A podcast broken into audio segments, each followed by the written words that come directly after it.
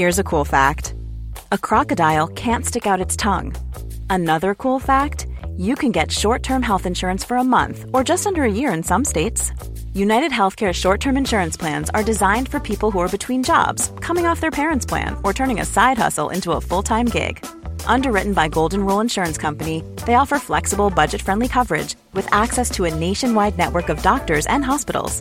Get more cool facts about United Healthcare short term plans at uh1.com. Quality sleep is essential. That's why the Sleep Number Smart Bed is designed for your ever evolving sleep needs. Need a bed that's firmer or softer on either side? Helps you sleep at a comfortable temperature? Sleep Number Smart Beds let you individualize your comfort so you sleep better together. JD Power ranks Sleep Number number 1 in customer satisfaction with mattresses purchased in-store. And now, save 50% on the Sleep Number limited edition Smart Bed for a limited time. For JD Power 2023 award information, visit jdpower.com/awards. Only at a Sleep Number store or sleepnumber.com. Bonjour à tous et bienvenue sur Cosmos.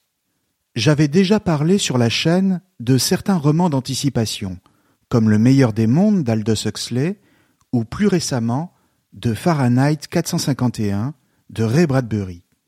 J'avais également abordé un livre de George Orwell, notamment La ferme des animaux, mais pas encore son roman le plus important, 1984, que l'on considère pourtant, à tort ou à raison, comme le roman d'anticipation par excellence.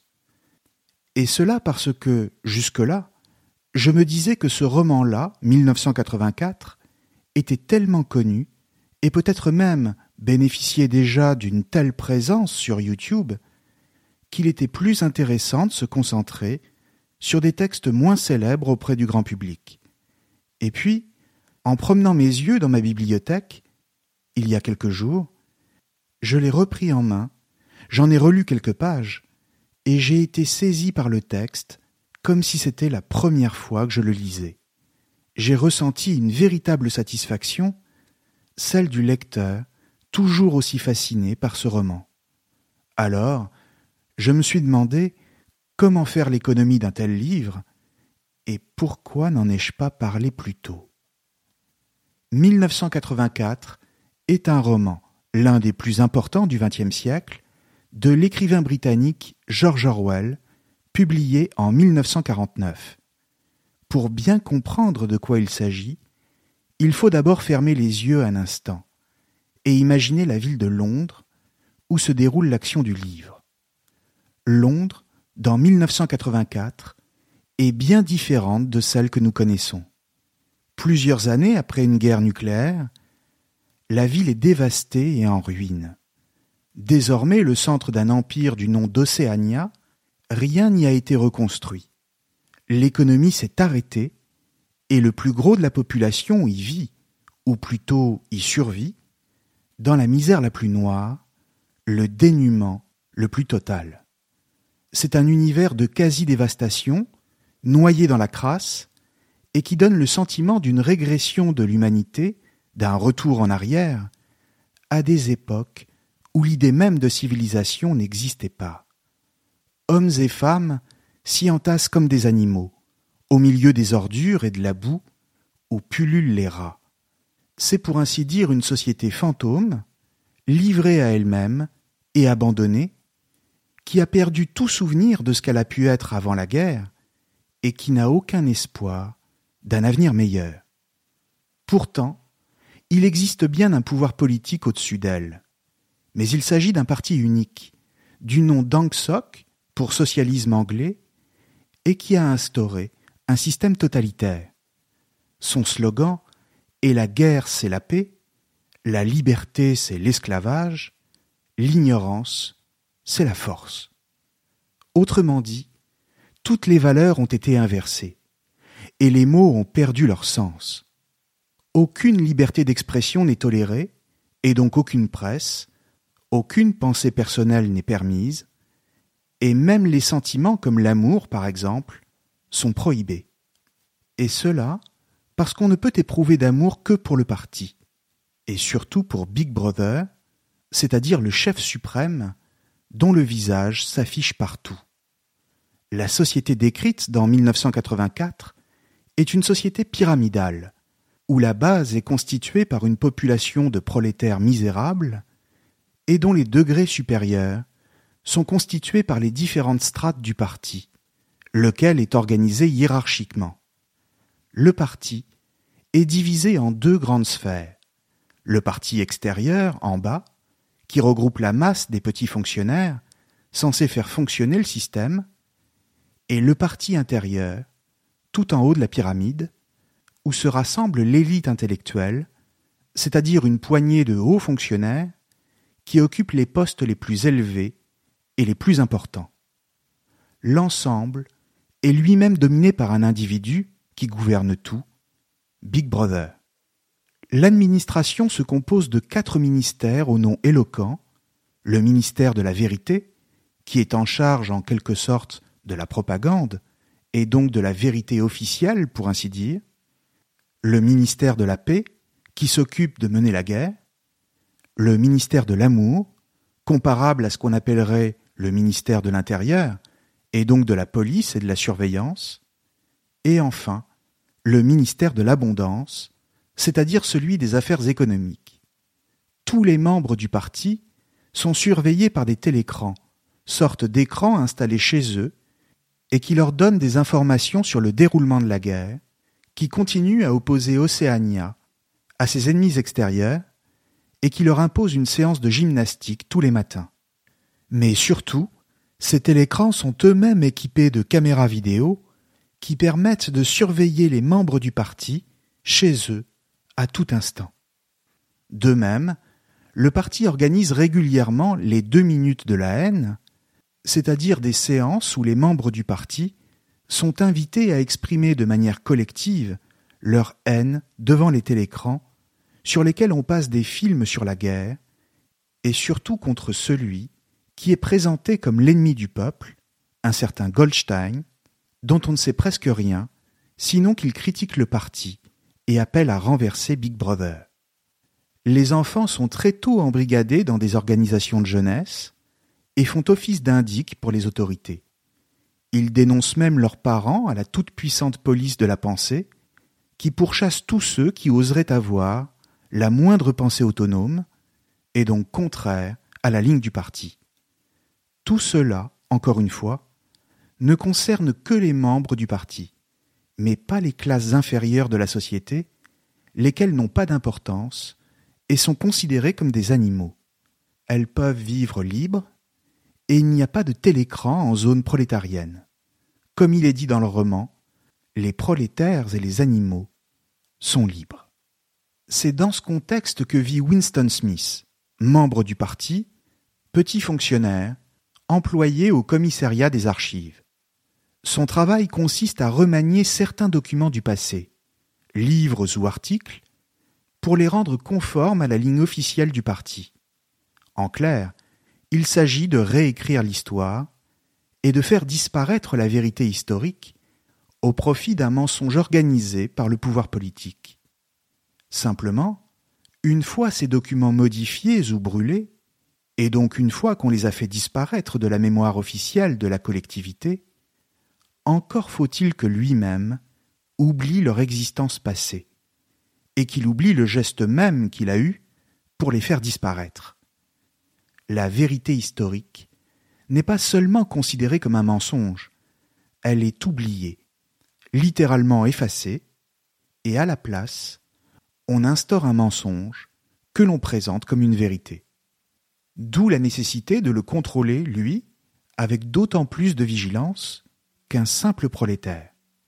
Pourtant, depuis quelques jours, Winston Smith a commencé la rédaction d'un journal intime où il note ses souvenirs et ses impressions personnelles. Il sait qu'une telle chose peut le conduire directement en prison, ou lui fait courir le risque d'une exécution. Mais il le fait quand même. Pourquoi? Eh bien parce qu'il en ressent le besoin.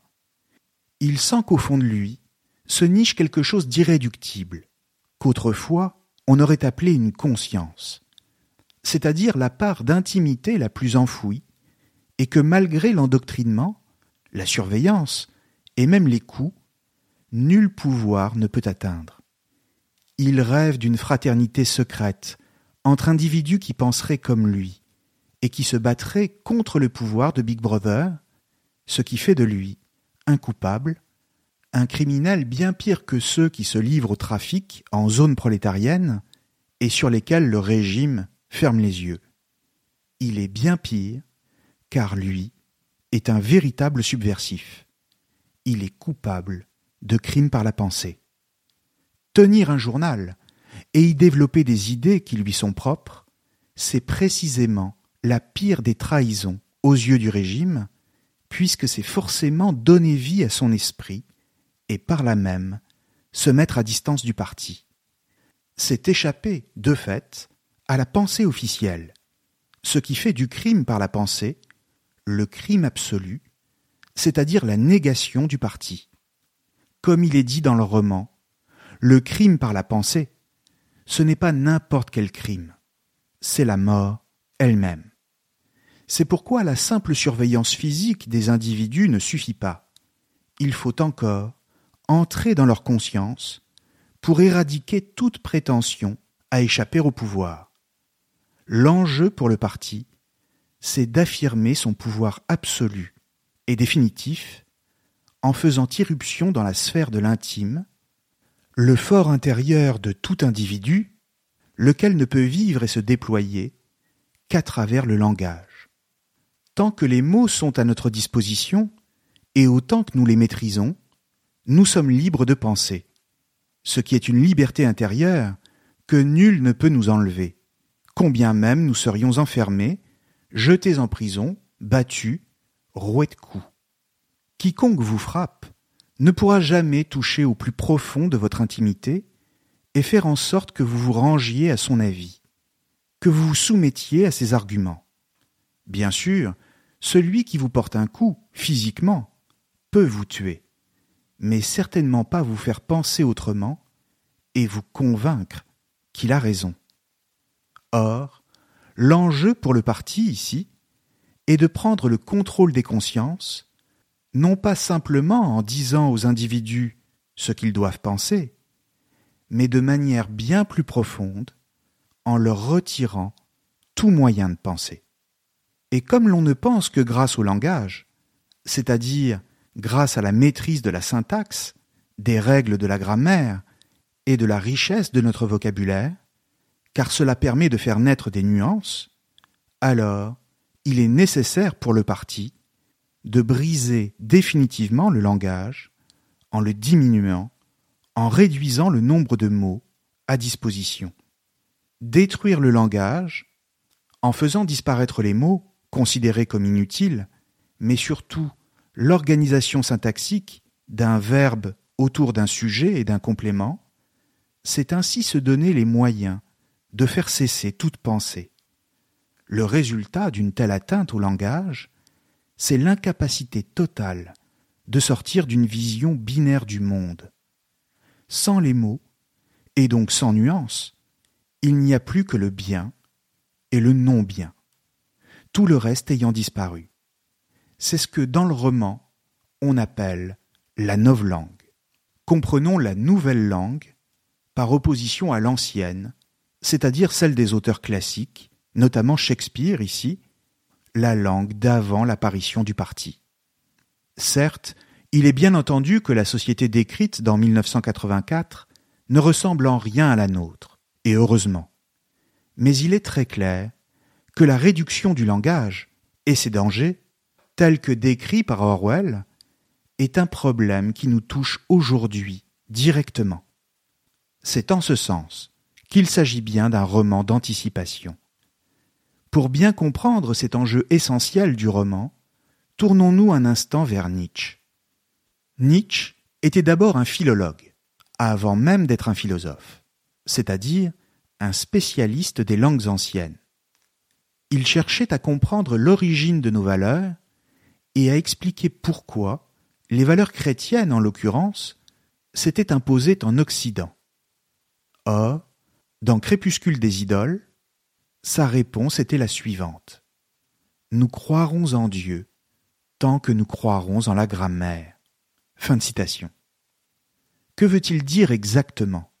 Eh bien simplement que toutes nos idées, nos valeurs, nos représentations sont toujours le fruit de la forme que prend notre langue, c'est-à-dire de la grammaire et de la syntaxe construite autour d'un sujet, d'un verbe et d'un complément. Les idées qui sont les nôtres, entendons les idées dont l'humanité a accouché au cours de son histoire, ne sont pas le fruit du hasard ou d'une origine extérieure à l'homme lui-même.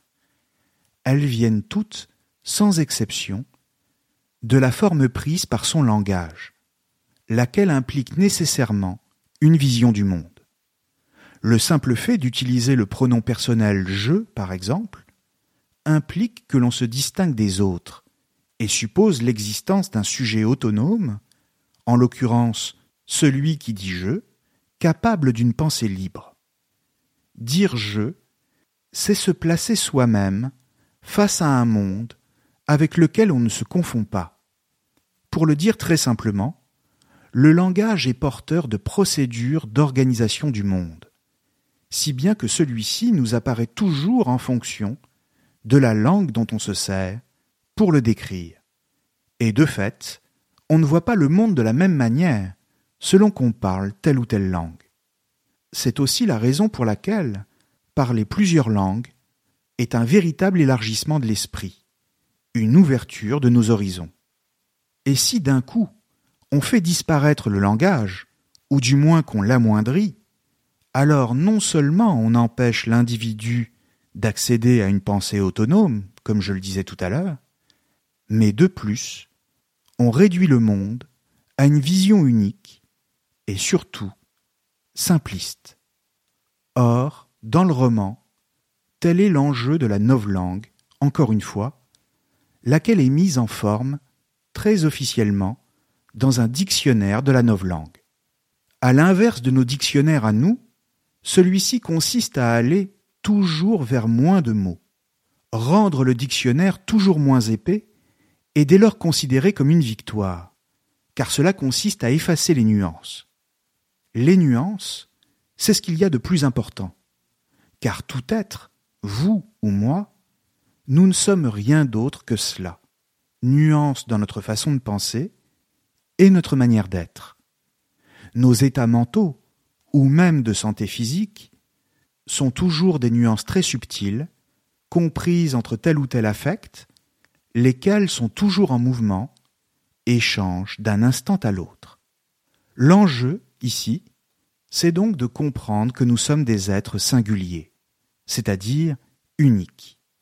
Simplement, si nous voulons saisir les nuances de notre être et les communiquer aux autres, nous n'avons que les mots pour le faire. Et cela même si les mots sont souvent impuissants à exprimer ce que nous sommes et ce que nous ressentons. Les mots sont donc des outils, imparfaits certes, mais nécessaires, parce que ce sont eux qui permettent l'expression des nuances de notre être, dans toute sa richesse, sa subtilité et son mouvement. Pour le dire encore autrement, il s'agit d'exprimer notre individualité. Dès lors qu'on empêche tel ou tel de s'exprimer, on efface du même coup son pouvoir de nuisance face au parti. Et à terme, on nie tout simplement son existence. Tout l'enjeu est là. Retirer à quiconque, à tout individu, sa capacité à exprimer ce qu'il pense, et donc être. Descartes, dans son discours de la méthode, avait énoncé sa découverte philosophique en ces termes. Je pense, donc je suis. En clair, c'est en tant que nous pensons que nous existons. Orwell confirme ce principe, mais nous montre comment un régime totalitaire le prend à rebours, parce qu'en ne permettant pas la pensée, il dénie son être même à tout homme. Et ainsi, au fond du processus d'affaiblissement des consciences, instauré par le parti, qui fait aussi office d'État, ce qui se joue, c'est leur disparition même, c'est l'effacement des consciences.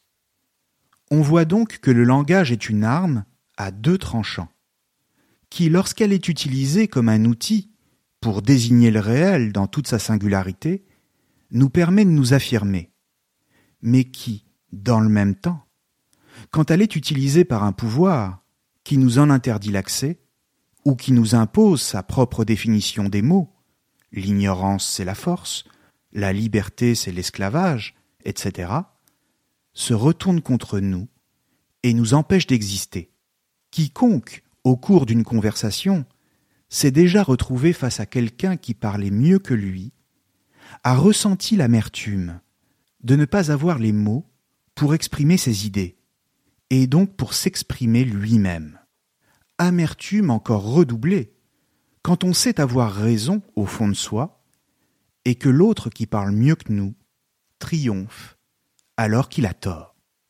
Le langage, ce n'est donc pas un enjeu de pouvoir comparable à un autre, c'est le pouvoir lui-même, car il permet de faire irruption dans l'intimité de n'importe quel individu.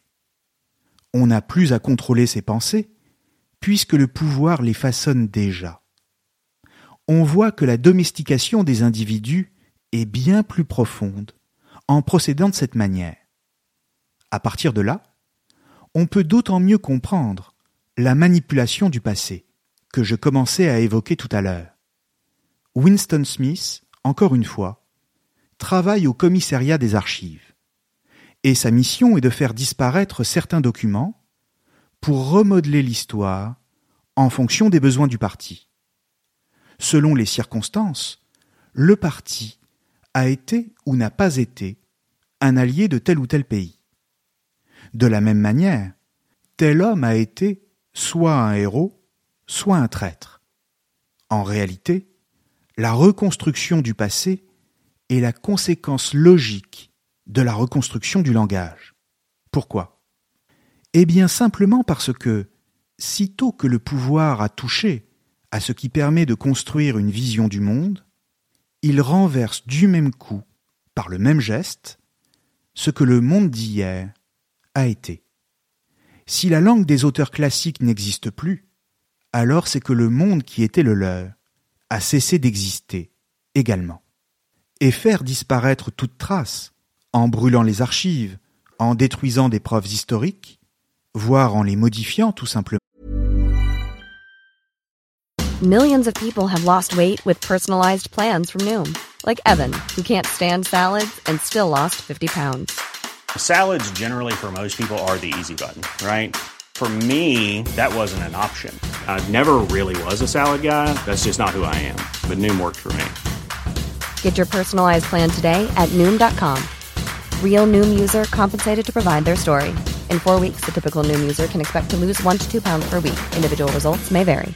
A lot can happen in three years, like a chatbot may be your new best friend. But what won't change? Needing health insurance. United Healthcare Tri Term Medical Plans, underwritten by Golden Rule Insurance Company, offer flexible, budget friendly coverage that lasts nearly three years in some states. Learn more at uh1.com. Quality sleep is essential. That's why the Sleep Number Smart Bed is designed for your ever evolving sleep needs. Need a bed that's firmer or softer on either side? Helps you sleep at a comfortable temperature? Sleep Number Smart Beds let you individualize your comfort so you sleep better together. JD Power ranks Sleep Number number 1 in customer satisfaction with mattresses purchased in-store. And now, save 50% on the Sleep Number limited edition Smart Bed for a limited time. For JD Power 2023 award information, visit jdpower.com/awards. Only at a Sleep Number store or sleepnumber.com. I'm Sandra, and I'm just the professional your small business was looking for. But you didn't hire me because you didn't use LinkedIn jobs. LinkedIn has professionals you can't find anywhere else, including those who aren't actively looking for a new job but might be open to the perfect role,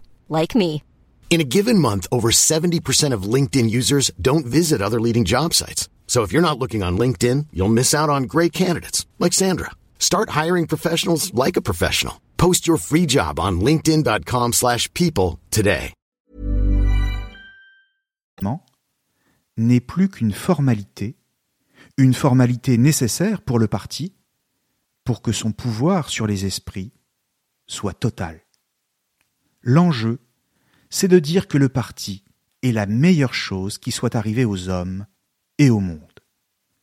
C'est ainsi, par exemple, que le monde d'avant la guerre, et donc avant l'arrivée de Big Brother, est décrit par les services de propagande comme une véritable horreur d'injustice, dominée par une petite élite qui réduisait la plus grande partie de la population en esclavage. Mais comprenons bien, ce qui est sans doute le plus intéressant, que la réécriture du passé n'est pas seulement le fait d'un système totalitaire, mais qu'elle peut tout aussi bien être utilisée par n'importe quel régime politique ou n'importe quelle société, à n'importe quelle époque, à partir du moment où ce régime ou cette société pense agir au nom d'une certaine idée du bien. Et au nom de cette prétention, qui consiste à dire qu'on agit pour le bien de tous, on s'accorde tous les droits. C'est ainsi, par exemple, que même une société démocratique fera disparaître les cigarettes des photos de Jean-Paul Sartre, au prétexte qu'il est mauvais pour la santé de fumer. Bien sûr, une telle chose est vraie. Il est mauvais pour la santé de fumer. Mais cela donne-t-il pour autant le droit à un gouvernement ou à une association de rectifier le passé au nom de l'idée de ce qu'il convient de faire aujourd'hui? Et cela au mépris de la vérité historique. Ou, si vous préférez, qu'il s'agisse du langage ou de la réécriture du passé, le roman, bien plus que la simple dénonciation du régime stalinien, aborde la question bien plus fondamentale de la liberté de conscience en général. Ce dont il s'agit dans 1984, c'est de savoir ce qu'il reste de la liberté de l'individu quand celui-ci est privé des outils permettant une pensée autonome, à savoir la maîtrise de la langue et l'accès à la vérité historique.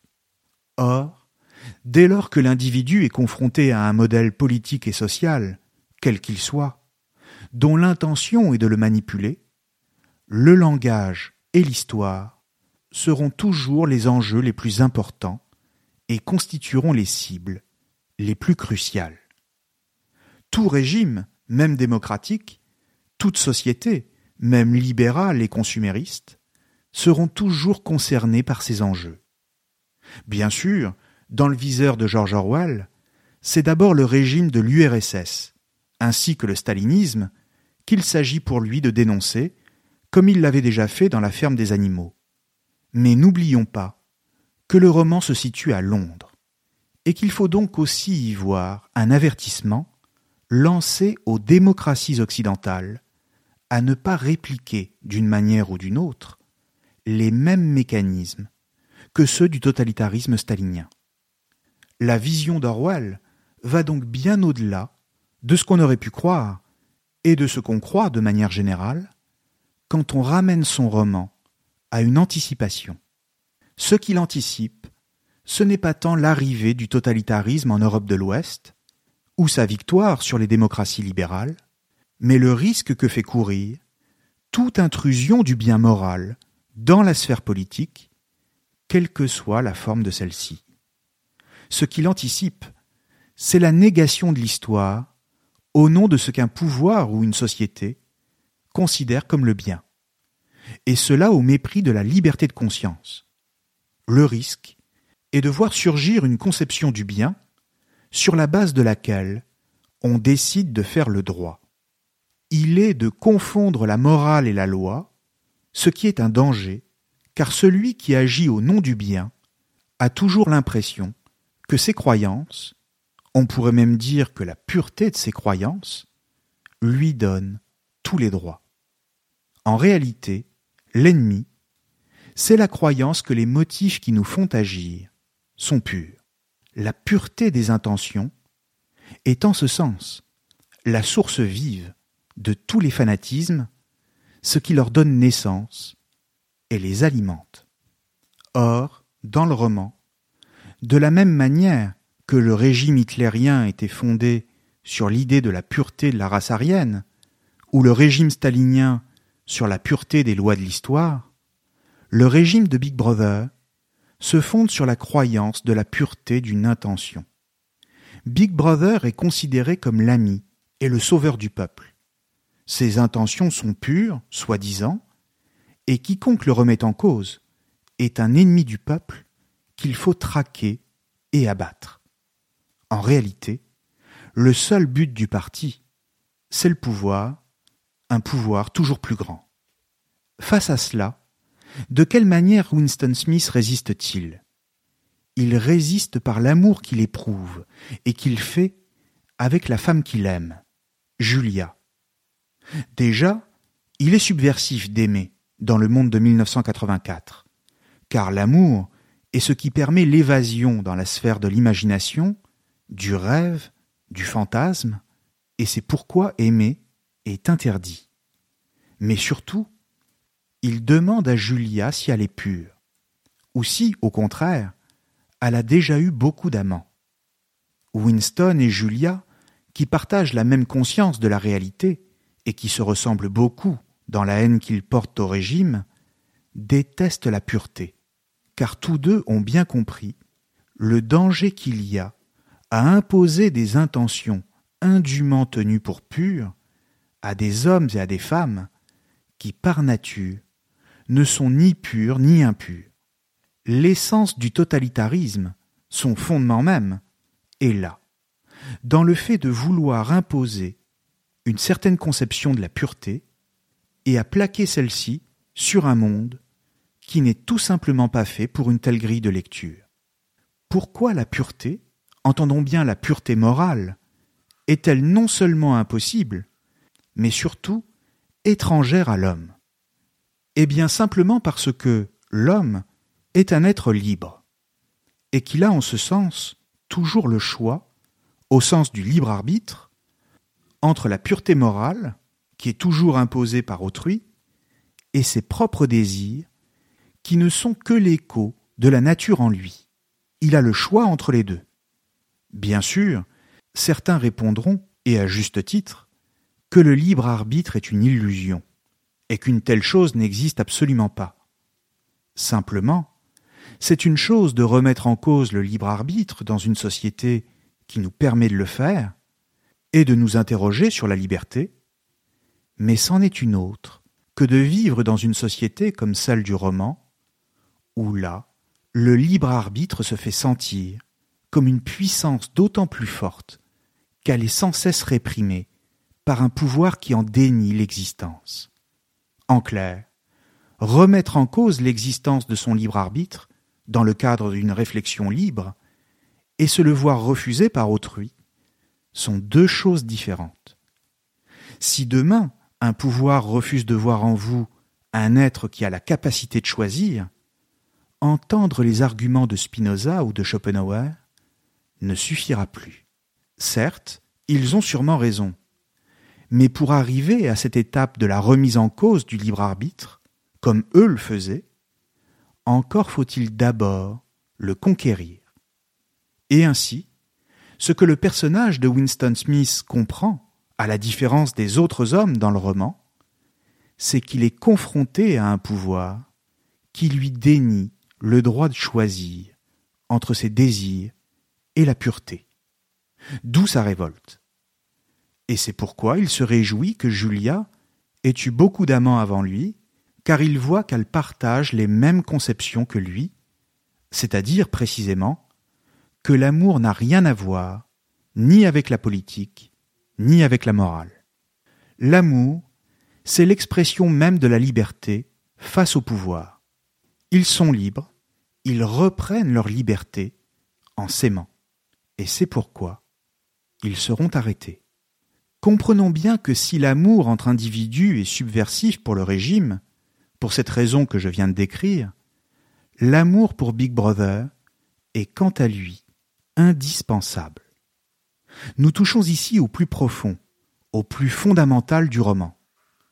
Car il ne s'agit pas simplement pour Orwell de montrer les mécanismes qui conduisent à l'obéissance face à un régime totalitaire, mais surtout de souligner que le but même d'un tel régime est d'être aimé, aussi incroyable que cela puisse paraître. Bien avant dans le roman, Winston avait fait la connaissance d'un haut fonctionnaire du régime, un certain O'Brien. Il avait d'abord pensé que celui-ci partageait les mêmes idées que lui, et qu'il était un membre, sûrement haut placé, de la fraternité secrète dont lui, Winston, rêvait qu'elle existât vraiment, c'est-à-dire une organisation de résistance. Mais en réalité, O'Brien, grand commis du parti, zélé et consciencieux, avait pour mission de traquer Winston. Et sa mission ne pouvait se solder que par l'arrestation de ce dernier. Mais quand Winston fut livré au bourreau pour le torturer, il ne s'agissait pas de lui faire avouer ses crimes, puisqu'on savait déjà tout. Sa confession, voire son repentir, n'ont ici aucune importance. Non, ce qui compte, c'est d'alors d'éteindre en lui la trace de son amour pour Julia. Il s'agit de faire disparaître ce qui lui reste encore d'humanité, pour le tourner définitivement vers Big Brother. Ce n'est qu'à partir du moment où il aimera Big Brother que le parti pourra l'exécuter, mais pas avant. Bien sûr, le parti pourrait s'éviter cette peine et se contenter de lui tirer une balle dans la tête, mais cela ne serait pas une véritable victoire. Pour que le parti s'impose vraiment, il faut que Winston abandonne Julia et qu'il se voue entièrement à Big Brother. Ce n'est qu'à ce moment-là quand il aura oublié tous ses anciens sentiments, qu'il sera prêt pour être exécuté. On retrouve ici l'idée que j'expliquais tout à l'heure, et qui est celle de l'intrusion du pouvoir dans la sphère de la conscience. De la même manière qu'il s'agit pour le parti d'entrer dans l'esprit d'un individu non en lui disant ce qu'il doit penser, mais en façonnant de telle façon le langage qu'il ne puisse plus penser autrement, il s'agit tout autant de pénétrer dans son intimité pour qu'il soit incapable d'aimer quelqu'un d'autre que Big Brother. Le pouvoir ne sera total que dans la mesure où tous les hommes l'aimeront et n'imagineront même plus qu'une société meilleure que celle-là soit possible. Quand le parti aura réussi cette prouesse-là, alors la contestation sera à tel point abolie, éteinte, qu'il ne sera même plus nécessaire de garder l'individu en vie. La conquête des consciences sera telle que les hommes pourront disparaître. Leur intimité la plus profonde aura été à ce point envahie qu'elle n'aura plus aucune valeur. L'homme ne sera plus qu'un animal domestique qui aime son maître, quand bien même celui-ci est malveillant envers lui, et dont on peut se débarrasser parce qu'il est totalement interchangeable. Ou pour le dire encore autrement, la meilleure garantie d'un pouvoir absolu n'est pas dans le bâton qu'on brandit comme une menace, mais dans l'amour même que le chien porte à son maître. Il n'y a alors plus rien à exiger de lui, car on sait qu'il sera fidèle jusqu'à la mort. Il ne pensera plus jamais à lui-même en tant qu'individu, mais se verra plutôt comme un serviteur, amoureux de sa servitude. Écoutons ce qu'O'Brien explique à Winston ici, entre deux séances de torture. Il dit Vous devez cesser de vous imaginer que la postérité vous vengera, Winston. La postérité n'entendra jamais parler de vous. Vous serez gazéifié et versé dans la stratosphère. Rien ne restera de vous. Pas un nom sur un registre, pas un souvenir dans un cerveau vivant. Vous serez annihilé, dans le passé comme dans le futur. Vous n'aurez jamais existé. Alors pourquoi se donner la peine de me torturer? Pensa Winston dans un moment d'amertume. O'Brien arrêta sa marche, comme si Winston avait pensé tout haut. Son large visage laid se rapprocha, les yeux un peu rétrécis. Vous pensez, dit-il, que puisque nous avons l'intention de vous détruire complètement, rien de ce que vous dites ou faites ne peut avoir d'importance, et qu'il n'y a aucune raison pour que nous prenions la peine de vous interroger d'abord. C'est ce que vous pensez, n'est-ce pas? Oui, dit Winston. O'Brien sourit légèrement. Vous êtes une paille dans l'échantillon, Winston, une tâche qui doit être effacée. Est-ce que je ne viens pas de vous dire que nous sommes différents des persécuteurs du passé? Nous ne nous contentons pas d'une obéissance négative, ni même de la plus abjecte soumission. quand finalement vous vous rendez à nous, ce doit être de votre propre volonté. Nous ne détruisons pas l'hérétique parce qu'il nous résiste. Qu'il nous résiste, nous ne le détruisons jamais. Nous le convertissons. Nous captons son âme, nous lui donnons une autre forme. Nous lui enlevons et brûlons tout mal et toute illusion. Nous l'amenons à nous, pas seulement en apparence, mais réellement, de cœur et d'âme. Avant de le tuer, nous en faisons un des nôtres. Il nous est intolérable qu'une pensée erronée puisse exister quelque part dans le monde, quelque secrète et impuissante qu'elle puisse être. Nous ne pouvons permettre aucun écart, même à celui qui est sur le point de mourir. Anciennement, l'hérétique qui marchait au bûcher était encore un hérétique. Il proclamait son hérésie, il exultait en elle. La victime des épurations russes elle-même pouvait porter la rébellion enfermée dans son cerveau, tandis qu'il descendait l'escalier dans l'attente de la balle. Nous, nous rendons le cerveau parfait avant de le faire éclater. Le commandement des anciens despotismes était Tu ne dois pas. Le commandement des totalitaires était Tu dois. Notre commandement est Tu es. Aucun de ceux que nous amenons ici ne se dresse plus jamais contre nous. Tous sont entièrement lavés. Fin de citation. On voit qu'il s'agit ici d'un lavage de cerveau, dont l'enjeu est de remplacer une obéissance forcée par une obéissance choisie, ce qui est le plus fort et le plus intéressant de tout le roman. Là encore, gardons toujours à l'esprit qu'une telle discipline, un consentement aussi radical, aussi profond qu'il n'est même plus obtenu par la menace mais par un choix délibéré, n'est pas simplement le fait d'une dictature ou d'un système totalitaire de type stalinien. Il est visible dans n'importe quelle démocratie pour peu que les citoyens aient intégré un certain nombre de commandements moraux qu'ils n'osent même plus remettre en cause. C'est ce qu'avait prévu Alexis de Tocqueville, peut-être de manière encore plus fine qu'Orwell, dans De la démocratie en Amérique, quand il parlait de la tyrannie de la majorité, c'est-à-dire de l'intrusion d'une morale toute puissante dans le débat public et qui interdit toute position contraire au nom du bien. Comme dans le roman, ces commandements moraux ne sont pas imposés de force aux individus, mais intégrés de telle sorte à notre esprit qu'il nous semble qu'ils viennent de nous. Mais ce que voit Tocqueville, et qui n'est pas présent dans 1984, c'est que ces commandements ne viennent plus simplement du pouvoir politique, mais de la société civile elle-même par l'intermédiaire d'associations mais les mécanismes qui sont à l'œuvre dans le roman, et surtout le danger que cela représente en termes d'uniformité de la pensée, d'impossibilité de penser différemment, n'ont peut-être jamais été aussi présents. Merci à tous et à très bientôt sur Cosmos. Hey, it's Danny Pellegrino from Everything Iconic. Ready to upgrade your style game without blowing your budget?